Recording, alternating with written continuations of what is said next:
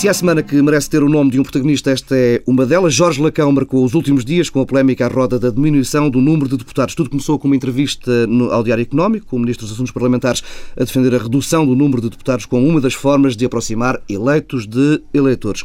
A ideia é defendida por Lacão desde a revisão de 97 e, na altura, valeu-lhe, relembro, a admissão de líder da bancada do PS por ter negociado justamente esse intervalo que ficou inscrito na Constituição de 180 a 230 deputados, negociou à revelia do próprio partido partido. Esta semana, a proposta foi abraçada de imediato pelo PSD e rejeitada com igual veemência por PS e pelo resto do governo. Entretanto, o líder parlamentar do PSD escreveu uma carta ao Ministro dos Assuntos Parlamentares propondo um encontro tripartido, PS, PSD e governo, uma reunião para tratar do assunto. Lacão aprofundou a ideia a meio da semana, num artigo publicado também no Diário Económico, mas ficou longe de convencer o partido e o governo dele. Ainda assim, depois de desautorizado nessas duas frentes, pelo governo e pelo grupo parlamentar, Jorge Lacão decidiu responder à carta de Miguel Macedo, propondo um encontro a dois. Pedro Dom Silva, chegou-te aí a Washington algum perfume a pântano? Não, chegou. Eu acho que eh, um dos problemas é, é, que este tipo de dissonâncias cognitivas dentro do governo, do governo eh, com o, grupo parlamentar, trazem de regresso o espectro das trapalhadas de Santana Lopes no tempo de Jorge Sampaio. Portanto, não se pode estar sistematicamente a falar de estabilidade política e depois ser o próprio governo a promover a instabilidade. Eu acho que isto é, antes de mais, um sintoma. Um ministro que tem posições pessoais sobre um tema muito relevante, ainda para mais é um ministro dos assuntos parlamentares é, é, sinal de alguma coisa. Eu acho que é, antes de mais, sinal de alguma dissolução interna do governo. acho que é inacreditável que alguém que é ministro escreva uma carta isoladamente ao grupo parlamentar de um partido da oposição. Está a desautorizar o primeiro-ministro, está a autorizar pelo primeiro-ministro, se não está, está a tentar exatamente o quê? Aparecer como popular num contexto de impopularidade no governo, porque propor a diminuição de deputados é, é popular, mas eu Nesta altura cai bem, e aliás, essa foi uma das críticas que lhe foi dirigida por Sérgio Sousa Pinto. É, é mas eu, eu, eu parece-me que um, o Ministro dos Assuntos Parlamentares tem como uma das suas prioridades, naturalmente, é pela natureza das suas funções, é, é preservar as relações com o grupo parlamentar eh, que o sustenta ao governo.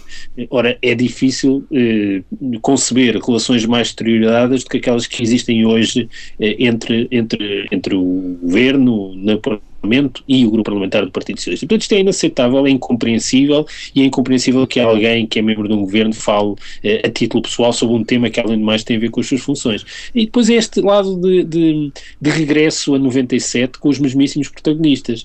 Um, ehm, na altura, uh, o governo de Guterres cedeu a Marcelo Rebelo de Sousa uh, nesta questão dos 180 deputados um, ehm, e uh, Hoje eh, temos uma cedência de novo, que aliás podia ser uma boa moeda de troca para uma negociação futura eh, mais alargada, com mais dimensões, mais matérias que têm a ver com, com, com, o sistema eleitoral, mas nunca poderia ser o ponto de partida. Eh, até porque depois já podemos falar da substância da questão mais à frente. Já lá iremos. E outra coisa, é que secundariza aquilo que devia ser a prioridade exclusiva quase do governo, a prioridade política, que é a economia, as finanças e o emprego.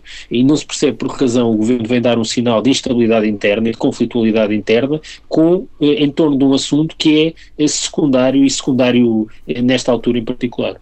Já falamos das propostas eh, propriamente ditas. Pedro Marcos Lopes, como é que, o que é que te pareceu deste caso todo foi animando a semana? Não, eu, eu de facto, quer dizer, já, já há poucas palavras uh, para definir. O Pedro, enfim, resumiu bem a situação, a situação, o que é hoje a situação interna do Partido Socialista, uh, sem razão, sem nenhuma razão aparente. E, e este, estes acontecimentos, este acontecimento, mais concretamente Lacão, é assim uma coisa que, que passa a expressão não lembra ao diabo. E de facto, o Pedro já, o Pedro Silva já falou do, do, do Santana Lopes, mas eu quero reforçar Imagine-se esta situação. Eu não sou propriamente um fã, nem um, nem um adepto, nem achei, nem acho que Santana Lopes seja uma figura política assim com muito interesse. Mas, de facto, há que, há que, há que referir que este tipo de situações passada no governo do Dr. Santana Lopes provavelmente o Dr. Jorge Sampaio já tinha demitido José Sócrates, quer dizer, pelo menos. Portanto, isto, isto, isto é uma cena quase patética. E depois, não se percebe como é que ainda existe este problema do, do este problema não, esta questão de falar em nome pessoal falar em nome pessoal. O Ministro dos Assuntos Parlamentares, parlamentares trata de um assunto que diz respeito ao Parlamento. Já tivemos outros ministros com estados sim, de alma. Sim, a remodelar, claro, a remodelar, de, de, de, de fala-se de uma, de uma hipótese de mudar o sistema eleitoral e ele fala a título pessoal, manda cartas a título pessoal. Quer dizer, é das duas, uma o, o ministro Jorge Larcão perdeu completamente a compostura, quer dizer, passou-se qualquer coisa de grave, ou está a pedir para ser demitido. E, aliás, é curioso que este governo não, não quer dizer, demite demite uh, um, um, um, ministro porque fez uma, uns corninhos no, em pleno Parlamento, quer dizer, uma coisa perfeitamente inocente. Por outro lado, há um outro ministro que se enganou, enfim, teve um pequeno erro técnico numas eleições e continua nas suas funções. E agora tem um que decide falar em nome do, do em nome pessoal e não lhe acontece rigorosamente nada, quer dizer. E o PS que aparentemente eh, vai estar tão unido no Congresso, e já lá vamos falar uhum. disso, arranja estas questões que de facto ninguém compreende, mas enfim, nós sabemos, é um, é um sinal dos tempos. Não? Pedro, Pedro, Mas o que conta é a questão substancial e essa, essa é Deixa-me só regressar a Washington. Pedro, Pedro Silva, uh, há aqui alguma. O momento escolhido para falar destes temas parece ainda assim o momento certo, porque acabamos de sair de umas eleições presidenciais com um valor recorde de abstenção, também votos de protesto bastante expressivos. Eh, não seria este um momento ideal para debater de forma mais aprofundada estes temas? Bates tu no Pedro Paulo Tavares por ter feito a pergunta assim ou bato eu, Pedro? Não, mas, oh, oh, oh, Paulo e Pedro. Um, aliás, o Pedro Marcelo agora falava do Congresso do PS. É, eu, eh, ao tentar encontrar eh, uma visão benigna para o modo como este tema surge, acho que a única que consigo encontrar é que Jorge Lacão quis lançar um tema para o Congresso do PS. E isto é um tema que, a meu ver, adequa-se a um Congresso partidário. E aí, eh, Jorge Lacão já não é Ministro dos Assuntos Parlamentares, é um militante do PS que pode aparecer a protagonizar um tema que tem a ver com a reforma do sistema eleitoral eu acho que há muitos problemas do lado do nosso sistema eleitoral, eh, mas eh, não me parece é que começar eh, a tratar a reforma do sistema eleitoral pela diminuição do número de deputados seja um bom caminho. Hum. Também reconheço que nem na entrevista, nem no artigo que depois Jorge Lacão escreveu, e então o artigo acho completamente desadequado depois do, do que já tinha acontecido, Jorge Lacão fala só disso, não é verdade fala outras questões, mas que põe um enfoque muito eh, forte, eh, e Jorge Latão é um político experimentado, e portanto saberia naturalmente que isso seria eh, o ângulo da notícia na redução.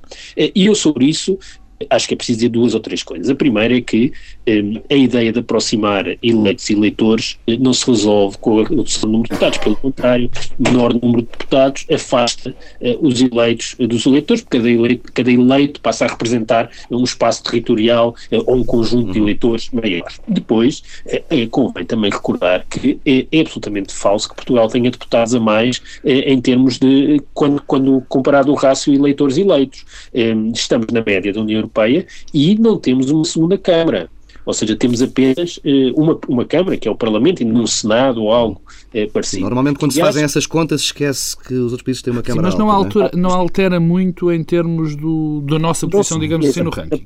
Mas em todo caso estamos dentro da média, sim, portanto sim. Não, não, temos um problema de excesso de deputados e eu, aliás, por exemplo, estamos a falar destes temas, acho que eh, trazer o tema de uma segunda Câmara, eh, numa altura em que a democracia portuguesa começa a, a estar mais madura, com mais anos, eh, pode ser interessante, eh, porque eh, há aqui eh, vários problemas relacionados com a ausência de uma segunda Câmara. Depois, queria dizer que ligar deputados, como Jorge Lacão fez, ligar a redução do número de deputados a um contexto de austeridade, isso parece-me absolutamente inaceitável.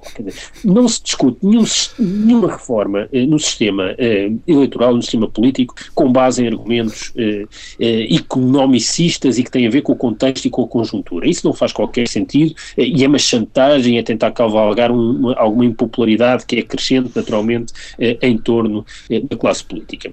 E eh, a questão de fundo. A questão de fundo é que há uma tensão no sistema português entre representatividade por um lado, proporcionalidade, e por outro, governabilidade. O que é que nós temos? Temos um sistema que foi pensado e desenhado para não gerar maiorias maiorias absolutas, mas as maiorias é, monoclor de um só partido. E, isso, e esse sistema coexiste com um conjunto de partidos que tem uma ausência eh, de uma cultura de coligações. E, portanto, num contexto eh, de dificuldades económicas, esta tensão entre representatividade e governabilidade agudiza-se. Eh, e resolver esse problema através da redução do número de deputados é resolvê-lo pela porta das traseiras e, portanto, não é uma boa forma de resolver o problema. Mas nós temos, de facto, um problema de governabilidade associado ao nosso sistema uhum. eleitoral. E, por Bom, exemplo, há outra coisa, mas já, eu queria falar também um pouco do voto preferencial, que é outro dos temas sim, que nós é, Exato. Sim. Bom, será que diminuir para 230, 230 para 180 melhorava a representação? Hum. Não. Será que os deputados. que já lá chego. Será que os deputados, assim, passando 230 para 180, ficariam a ser uns fantásticos seres e melhoriam a, a qualidade do Parlamento, subiria de uma maneira extraordinária? Claro que não. Estás a usar, usar a mesma técnica que, que Jorge Lacão. Não, claro, não, e a dar respostas. Claro, mas, mas exato, mas essas também podiam ser perguntas uhum. que ele podia ter colocado. Melhora a imagem dos políticos? Claro que não. E por aqui começam os problemas, uhum. porque estas, esta, estas propostas. Isto não é uma. Isto, isto, isto de ano a ano, nós, nós é que temos pouca memória na política. Mas não passam seis meses a um ano que não se fale desta história. É recorrente. É, é recorrente, é absolutamente recorrente. E isto acontece sempre quando há sempre quando há quando o, o, sistema político, a imagem dos políticos começa a estar em crise e vêm estas propostas perfeitamente absurdas. E porquê é que eu acho uma, uma, uma, uma proposta destas, a redução de 230 para 180, perfeitamente absurda? Nós temos problemas de, representa de representação no Parlamento, claro que temos. Temos também problemas graves de, da ligação dos, dos, cidadãos, dos cidadãos aos seus representantes. Uhum. É evidente que temos. Temos outros problemas a nível eleitoral.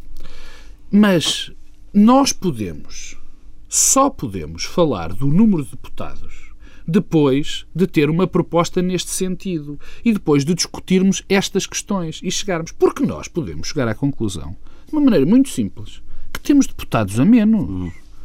E até é muito provável que isso aconteça. Porque quando se fala, é que normalmente, a não, a não ser que, que, que, que, fôssemos para um sistema tipo o sistema, de, o sistema inglês, eh, bem, nesse caso, eh, eh, nesse caso concreto, provavelmente precisaríamos de muito menos deputados, mas não é o caso. Poderíamos ir, mas não é o caso. Mas é muito possível que estas questões da representação, estas questões de estarmos, de, de, de, de haver mais ligação dos cidadãos aos deputados, eu, eu era capaz de jurar, enfim, não sou, não o vou fazer, mas era capaz de jurar que isto geraria um maior número de deputados. Agora, há um argumento também, o Pedro Dom Silva já falou, e eu, e nós, eu já falei disto, e o Pedro também já falamos disto dezenas de vezes, que é só para dar o, só para a gente perceber que isto é um tema recorrente. Pegar nisto e dizer que se vai reduzir os deputados, assim a seco, dar um argumento como um argumento financeiro, é Bem, é um ataque, e eu aqui não tenho medo das palavras, é um ataque à democracia, porque se o argumento for o financeiro, epá, não é preciso deputado nenhum. Não é preciso deputado nenhum. E normalmente, e as pessoas, e eu vejo muita gente a defender a descida, e essas pessoas poderiam obter os 180 deputados daqui a dois ou três meses, e daqui a dois meses ou três estávamos a debater que se calhar era melhor a só 50 ou 60. Porque mas, oh, mas isto é claro. É? Mas isto é que não, não é só a questão do limite, porque o que aqui está em causa o que aqui está em causa é tentar comprar uma espécie de carta de. de é, é uma manobra populista e basicamente demagógica. Tentar uma carta dizer nós, nós políticos estamos a fazer um esforço até para reduzir. Um isto é, é, isto sem discutir a, a, a sério a questão da representatividade, a questão da ligação dos cidadãos aos, aos deputados. Não vale a pena estarmos com esta conversa. Agora, é bom que se saiba é bom que saiba. A democracia é cara. Claro. A democracia é um sistema caro. E além, do, e, além, e além desse ponto, eu queria reforçar uma coisa que o Pedro também já disse. O nosso Parlamento não é, nem, nem de longe, nem de perto, um grande Parlamento a nível europeu. Agora, temos, se calhar, é mais problemas uhum. daqueles problemas que eu notei. E a partir dessa altura, que eu já, que eu já uh, uh, falei, da representatividade e tudo mais, a partir dessa altura é que podemos falar numa redução de deputados. Até aí, não. E agora também queria contestar. Eu não me parece eu penso que percebo para onde é que o Pedro quer ir quando diz que isto também está ligado à questão do nosso sistema não ser feito para, para haver maiorias. Criar maiorias, sim. É verdade. Mas não parece que isto seja aqui o que está em causa. Não me parece que seja o que está em causa, até nesta proposta. Não sou capaz, enfim, de entrar na, na, na, no cérebro do Lacão e de quem está a pensar nisso. O que parece imediatamente é que isto era uma boa ideia porque reduziria o espaço dos pequenos partidos. Logo, logo que torna mais fácil. A... Exatamente, mas não penso que isso esteja subjacente. Aliás, porque eu vi há pouco tempo, não sei se tu viste, provavelmente tu tens o mesmo acesso que eu, a diferença não era muito em termos de representatividade, diminuía, como é evidente. E, e estou convencido que aí sim, e nós, eu também não queria sistema, um sistema que, que diminua muito. Quer dizer, é que no limite, se baixássemos assim a seco, sem fazer qualquer alteração no sistema, havia muita gente que ia deixar de estar representada. E o Bloco de Esquerda, o CDS e o PCP não são, quer dizer, não se podem, não se pode deixar de ter uma boa representação para 500 mil votos, uhum. ou para 300 ou para 400, por amor de Deus. Isso não. Pedro D. Silva, voto preferencial. Não, o voto preferencial pode, de algum modo, ser visto como uma forma de compensar perdas de proporcionalidade, porque, uhum. de certa forma, as pessoas podem escolher eh, o seu eh, deputado eh, e isso pode ajudar a que se sintam, sintam mais representados do que eh, através do voto em listas fechadas uhum. Eh, propostas pelas direções partidárias. Eh, o problema é que, ainda pensando na governabilidade, o voto preferencial tem também muitos riscos. Um, desde logo diminui eh, a fidelidade do deputado uh, à direção partidária. E apesar disso ser uma ideia muito popular, um, e portanto tem uh, outra face, essa moeda tem outra face, que é uh, promove e instiga a disputa intrapartidária um pouco em prejuízo da disputa interpartidária, se me faço entender, ou seja, o que teremos é deputados que se calhar representam muito mais, mas têm muito mais autonomia, mas o que seria a discussão, por exemplo, orçamental, eh, que vive de uma tensão entre os partidos, passaria a ter, eh, a crescer a tensão entre partidos, a tensão dentro dos partidos eh, em que cada deputado promoveria os seus interesses. Isso é evidente, tem enormes vantagens, mas tem um risco que num sistema político como o português é também muito grande. Eh, e, portanto, não é eh, necessariamente verdade que o voto preferencial eh, promoveria uma melhoria qualitativa dos deputados. Pelo contrário, poderia promover a eleição de um conjunto de caciques locais que representariam apenas e só os interesses locais e sem uma dimensão de representação do interesse nacional. Mas e, isso portanto, ajudaria aos partidos. Pedro desculpa, Pedro, mas por outro lado, eu sou um adepto do, do, do, do voto preferencial. Mas há uma coisa, Pedro, eu, eu pensei que, que, não sei se estamos de acordo ou não, ajudava, talvez não imediatamente, mas ajudava a médio prazo aos, aos próprios partidos se repensarem e se reformularem. É, é possível, mas no, no, médio prazo estamos todos mortos, não é? Portanto... Não, não, Pedro, não sejas assim, não sejas assim. Não, e, e quando eu digo de, de, de, que ajudava aos partidos era que eh, é evidente que o risco imediato seria este. Mas nós também temos que aprender a ter alguma cultura negocial fora dos esquemas partidários eh, puros e duros, dentro dos grandes partidos, ou entre, eh, até dos, dos médios partidos. Tem que haver mais. Uh, isto vai parecer muito populista. Tem que haver mais ligação entre os homens de boa vontade. Estou muito questão hoje, mas é verdade. E, e, eu acho que isto também ajudaria a trazer, provavelmente, novas pessoas para a política. E para dentro, mas mais do que para a política, para dentro dos partidos. Uhum. Eu penso, é, tem riscos, tem riscos, mas ia ajudar a trazer mais gente para dentro que... dos partidos. E para mim é fundamental, que, e deixa-me só acabar, Pedro, e é uma coisa que eu acho fundamental. Os partidos não podem ser regenerados de, de fora para dentro. Os partidos vão ter que se auto-regenerar. E os partidos são fundamentais. E se os partidos estão mal é pela culpa das pessoas, é pelas pessoas não terem atividade dentro dos partidos. E provavelmente isto era mais um apelo a que as pessoas fossem para dentro do partido, para depois, se calhar, fazer coisas que o partido não quisesse. Mas era um bom apelo. Desculpa. Silva. Não, era uma coisa muito curta que é, hum, eu julgo que a melhoria da qualidade da classe política, eh, por exemplo, pode resolver-se melhor eh, menos pelo voto preferencial, menos pela redução dos deputados e mais, por exemplo, pelo algum tipo de obrigatoriedade de, eh, para alguém ser membro do governo precisar de ser eh, eleito. Também, aí estamos perfeitamente de acordo dos dois. É, é, é, um contributo, a meu ver, eh, mais importante, porque hoje em dia eh, alguém que queira ser membro do governo tem um conjunto de incentivos para não participar politicamente, não, não se comprometer como candidato e depois pairar eh, acima, nomeadamente dos partidos partidos do Bloco Central, um, sem se comprometer muito com nenhum deles, para com essa independência e autonomia depois surgir no momento de formação de governo como alguém eh, com um conjunto de capacidades, enquanto se alguém se comprometer, aceitar ser candidato a deputado, tudo isso, acaba por sair prejudicado do ponto de vista subjetivo, do modo como é visto. Só há uma acho... coisa tão má como isso, que é os deputados independentes, que é uma realidade que a mim me transcende. É? Mas em todo o caso, se eh, para ser membro do governo fosse preciso não, eh, fazer a via sacra eh, das eleições legislativas, das campanhas, das listas, isso obrigaria que um conjunto de pessoas que não estão disponíveis para isso, mas que têm interesse em ser membros do governo, se vissem obrigadas a envolver-se mais nas lutas. Também teria riscos essa situação, não era, Pedro? Não, diminuía a base de recrutamento. Claro, de uma maneira, uma maneira enorme. Pedro, uh, Pedro Silva, estamos a falar de, de, reduções. Uma das ideias que atravessa também estes, uh, estas intervenções de Jorge Lacão durante a semana uh, passa pela redução do número de municípios. foi sabido também esta semana que o Governo, a reboque muito do exemplo de sucesso em Lisboa da negociação entre PS e PSD para uma redução e um redesenhar do mapa das freguesias em Lisboa, a reboque desse, desse sucesso em Lisboa, o Governo vai avançar com uma proposta para redesenhar o mapa uh, autárquico a nível nacional, uma proposta que, tanto quanto se sabe até este, uh, por agora, e sabe-se muito pouco, vai ser uh, formalizada nos próximos meses e vai passar, sobretudo, por, pela fusão de freguesias. É uma proposta que já levou a diversas resistências, sobretudo de Fernando Ruas, da Associação Nacional de Municípios. Pedro Luís Silva, isto vai ser mais uma reforma que há de fazer correr muita tinta e que depois não há de chegar a lado nenhum porque isto vai mexer com muitos interesses, certamente. Tu estás terrível hoje, Paulo Tavares. Tu já reparaste, Pedro, que o Paulo agora dá, faz perguntas e dá respostas, pá, tá? Não, eu, eu acho que isto é um, é um tema importante, é um tema mais operativo, é, é mais execuível é, e, portanto, é bom que os partidos se preocupem mais com esta questão da reorganização do mapa autárquico do que propriamente com alterações é, no sistema eleitoral, que são sempre muito mais ambiciosas e menos é, execuíveis. Eu acho que o exemplo de Lisboa parece-me um ótimo exemplo. Eh, porquê?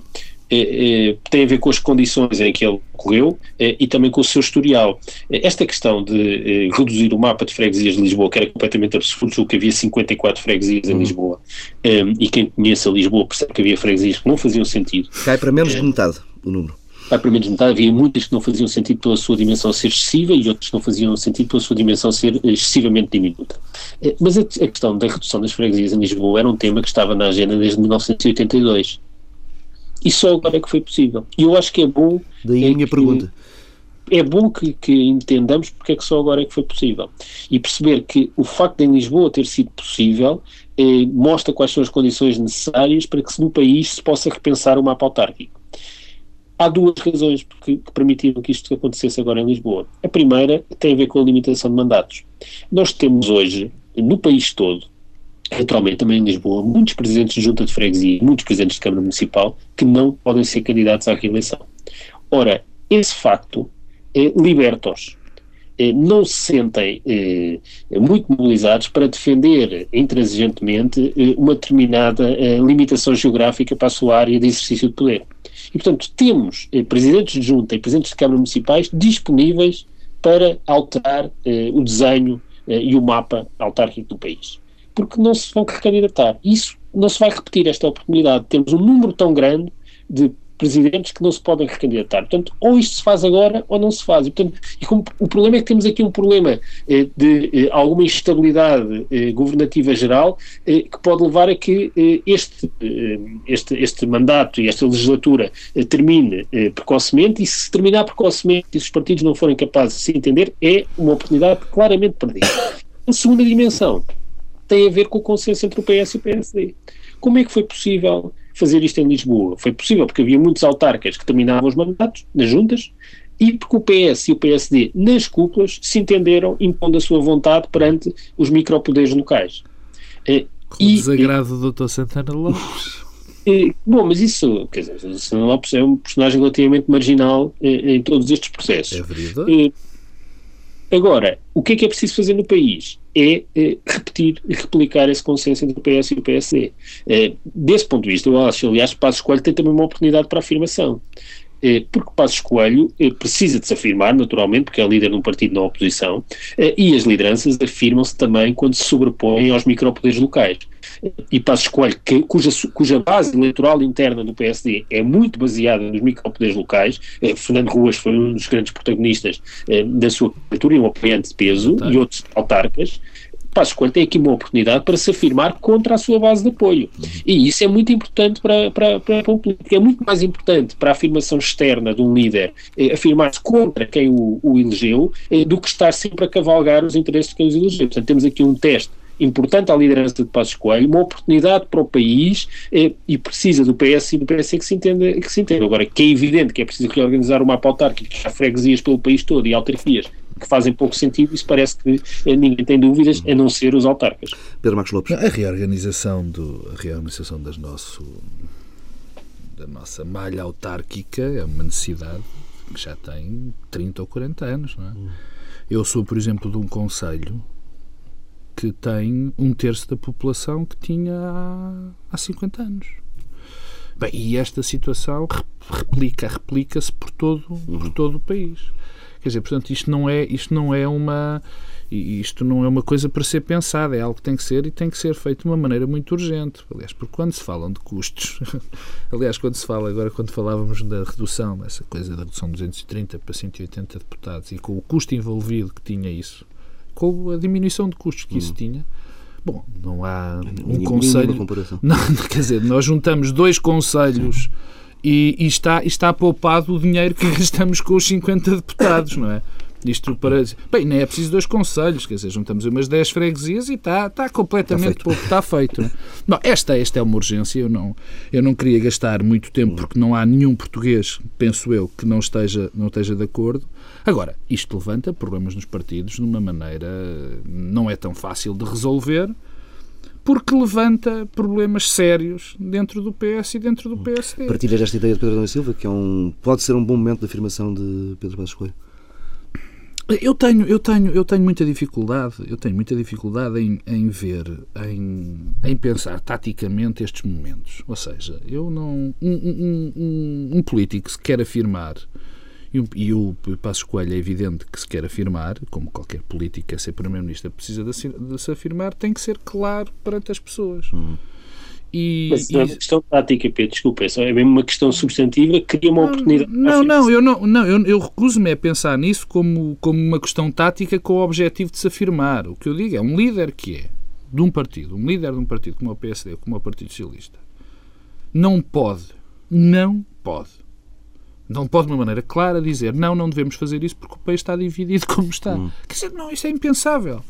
Não interessa se Fernando Ruas é isto, não interessa se, o, se quem elegeu o, o, o Pedro Passos Coelho como líder do Partido Social Democrata foi, foi, foram as autarquias ou não. Isso é algo perfeitamente. Quer dizer, que um líder de um partido não pode dizer que não. Mas é engraçado. Eu não. Enfim, não gosto de fazer este número, mas há um, um político deste país, um político relevante, que me disse uma vez que era muito. há pouco tempo, há pouco tempo, que me disse uma vez que isto era um assunto menor, porque ia levantar tanto, por tantos problemas dentro dos partidos que o que se ia ter de gastar em custo, em, em, em, em investimentos, uh, ia ser uma coisa tão brutal que não se justificava fazer isto. Claro que isso foi quase uma foi quase uma brincadeira, mas não, não há justificação para fazer isso, não há justificação rigorosamente nenhuma, mas que vai ter muito, muito até nas freguesias. Lisboa isto só acontece de uma maneira, enfim, quase calma, Claro, por causa disto que o Pedro disse, eu não vou repetir porque para mim é evidente a questão da limitação dos mandatos, mas depois, porque havia freguesias com 40 ou 50 Sim. pessoas e, portanto, não, nem sequer havia peso para as discutir. Agora, há conselhos, porque eu, eu, eu já acabo. Eu, eu até te vou lembrar, há poucos anos, muito poucos anos, nós tínhamos manifestações aqui em Lisboa para criar mais conselhos.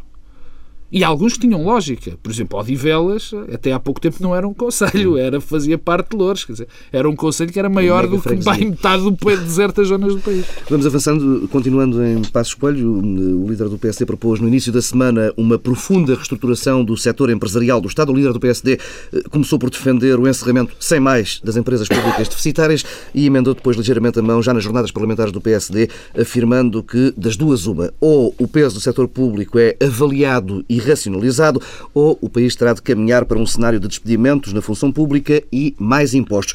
Pedro Marcos Lopes, este, esta não é uma ideia quase em forma de chantagem, dizer ou avançam para a minha agenda ou vamos ter de avançar para despedimentos na função pública? Olha, muito francamente, eu não sei onde é que tu foste buscar essa ideia, mas já tu disse, não é? Não, aqui dois ou três, temos que dividir isto em, em, em dois ou três assuntos. O primeiro tem a ver com as empresas públicas. Eu acho que houve, eh, nesse caso concreto, uma dificuldade ou de interpretação das pessoas ou de mais pressão do Passos Coelho, porque é evidente que ele não quer, penso eu, dar cabo das empresas públicas todas e eu penso que, apesar de ter lógica, há uma lógica no que ele disse, que eu, para mim existe uma lógica.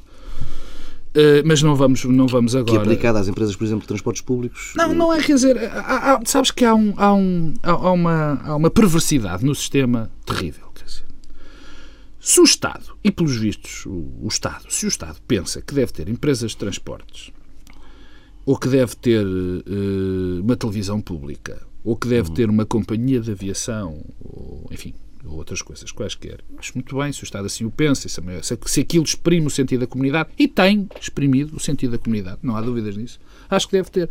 Agora, não lhe chamem empresas. E aqui os nomes, não, não, os nomes querem dizer alguma coisa. Porquê? Porque o dinheiro que vai, dos nossos impostos, que vai para o Estado, é um dinheiro que tem regras muito específicas. É um dinheiro que, para ser utilizado, tem que ter regras muito fortes. E essas regras são, existem, por causa da importância que esse dinheiro tem. Porque é dos nossos impostos, porque nós não queremos que ele seja mal gasto, sabe Deus, mas não, nós não queremos. E inventou-se uma coisa que resultou muito bem. Eu lembro de, vem das aulas do professor Freitas Jamal que dizia que as empresas públicas são empresas porque têm que dar lucro e são públicas, portanto ainda têm que dar mais lucro porque são feitas com os nossos impostos. Bom, mas nós sabemos que há atividades que vão ser sempre deficitárias. Sim. Isto é um bocadinho lá para a Aliciana. Até eu reconheço que o Dr. Freitas do Amaral foi um bocadinho lá para a Aliciana, mas as, estas empresas, estas empresas não fazem sentido estar em empresas, porque depois não se regem segundo critérios de boa gestão, que são os critérios que têm que presidir ao dinheiro que vai, que vai, que vai para o público.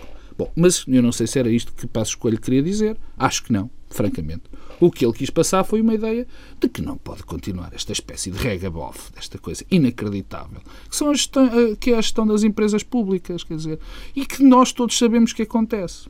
Esse é o primeiro ponto. O segundo, ó oh Pedro, se calhar era melhor tu vires também às empresas públicas, porque o segundo é mais interessante, não é? Senão aqui é um monólogo que nunca mais acaba.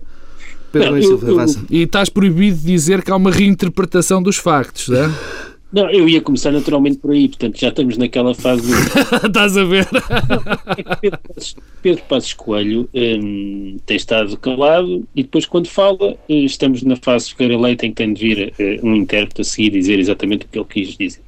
Eu confesso que tive muita dificuldade em perceber o discurso de Passos Coelho. Um, Passos Coelho tem aquele hábito eh, das juventudes partidárias de falar de improviso e aquilo parece uma coisa muito dinâmica e tal, mas depois corre mal porque diz eh, coisas que não devia dizer, eh, que são claríssimas, portanto, não são suscetíveis de outras interpretações para além daquilo que, que disse. E, e, o que nós temos é que eh, o liberalismo tornou-se, este liberalismo de juventude partidária, uma espécie de nova doença infantil.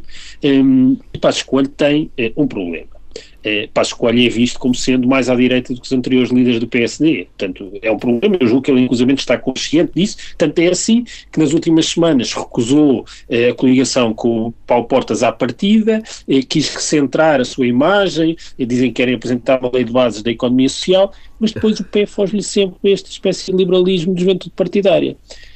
Eu eh, não sei exatamente o que é que quer dizer que eh, quais são as empresas parece que Manuel quer... Maria, Parece o Manuel Maria Carrilho, oh Pedro, agora. Não sei. agora, um jeitinho Manuel Maria Carrilho. Isso é que não percebi. O, o, o, que me parece é que eh, não sei exatamente quais são as que, empresas que quer, para a escolha quer fechar. Desconheço em absoluto o que é o prejuízo do, da Carris, do Meta, a ideia de prejuízo. Porque uma coisa é desperdício e déficit de transferências, outra coisa é que há empresas que vão dar sempre prejuízo. Porque os lucros são. É que não se podem chamar empresas. É o bem-estar. Sim, mas quer dizer, convenhamos que o problema, é, quando estamos a discutir aqui, não é um problema de nome. é, é, Pedro. É, não, dá-me só um segundo, dá-me só um segundo. Não é uma questão, é evidente, não é questão do nome. Questão a questão é do próprio conceito, porque como tu sabes, o nome aqui tem um significado. O facto de ser uma empresa, uma empresa pública, retira-lhe muitas, muita capacidade de, de, de, de controle das próprias contas, de, da, da gestão no dia a dia. Mas convenhamos que, eh, que não estamos a falar eh, de desperdício quando falamos de prejuízo é que são coisas diferentes. É, é, evidente que é um problema de desperdício e deve ser respondido. Aliás, ontem vimos que houve já uma redução muito grande dos custos eh, nas, empresas públicas comparado com 2009 e ainda sem o efeito da redução salarial. Eh, portanto, eh, há um problema que é o desperdício e há outro problema que pode haver déficit de transferências. Outra questão é o prejuízo. Ora, o prejuízo nestas empresas tem outra face que são é o bem-estar das pessoas, é o serviço à comunidade. E, portanto, eh, não podemos achar eh, que se resolve o problema eh, do setor empresarial do Estado, nomeadamente as empresas de transporte, fechando-as. Isso é completamente absurdo e dá um sinal errado, como dá um sinal completamente errado a ideia de criar condição de recurso no passo social.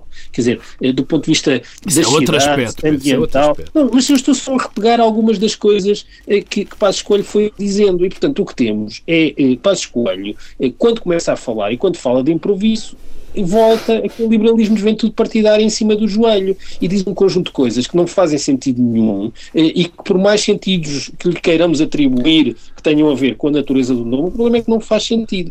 E mostra, aliás, eh, que eh, o PSD está numa espécie de encruzilhada, porque faz sistemáticas eh, jornadas parlamentares onde não consegue alargar, ou seja, tem sempre os mesmos protagonistas e que protagonistas, quer dizer, eh, convenhamos que ter eh, José Manuel Fernandes como protagonista de uma juventude, de uma jornadas parlamentares diz tudo sobre o que é que está a passar no PSD.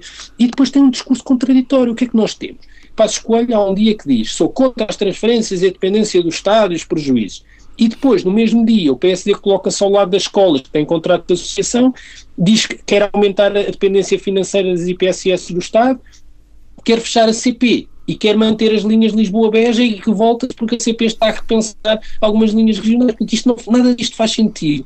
E o problema é que esta ausência de sentido torna-se muito nítida para as pessoas. Eh, e, portanto, eh, e reforça um problema de partida de Passo Coelho que é eh, alguma ausência de substância e tudo parece assim colado com muita ligeireza. Pedro, deixa-me não... só dar aqui algum direito de resposta ao Pedro Marcos Lopes para depois avançarmos não, para o último tema que estamos mesmo, mesmo em cima direito, do, do, limite. Eu aqui não tenho nem pouco mais ou menos direito de resposta porque não falo longe disso pelo Partido Social Democrata. Agora acho que o Pedro foi de facto muito longe, tirou aqui conclusões, no mínimo precipitadas. Não é? Deve ser do frio, deve ser do frio. Primeira conclusão precipitada é que as palavras de Passos Coelho, quer dizer, uma coisa é tu ouvir, leres ou veres o discurso todo, e neste caso concreto, este foi o soundbite que foi tirado e houve algo que é muito que foi dito de uma maneira muito mais clara. Não vais dizer que a culpa é do mensageiro. Não, não, não, não estou a dizer que a culpa é do mensageiro. Aliás, aqui Passos Coelho tem muita culpa. Porque Já Passos Coelho faz ouvir o discurso não, todo. Não, não é isso, Pedro. Não, porque há aqui culpa porque uh, quando, se, quando, quando se quer transmitir uma mensagem se perde muito tempo a transmitir uma mensagem é muito fácil, perde-se eficácia. Portanto, eu não estou a culpar o mensageiro. Depois há outra coisa. Passos Coelho, estou convencido, queria, não quer acabar para mal dos pecados dele, porque eu acho que devia acabar e dar e fazer e, e organizar o sistema de outra forma, mas é outra história.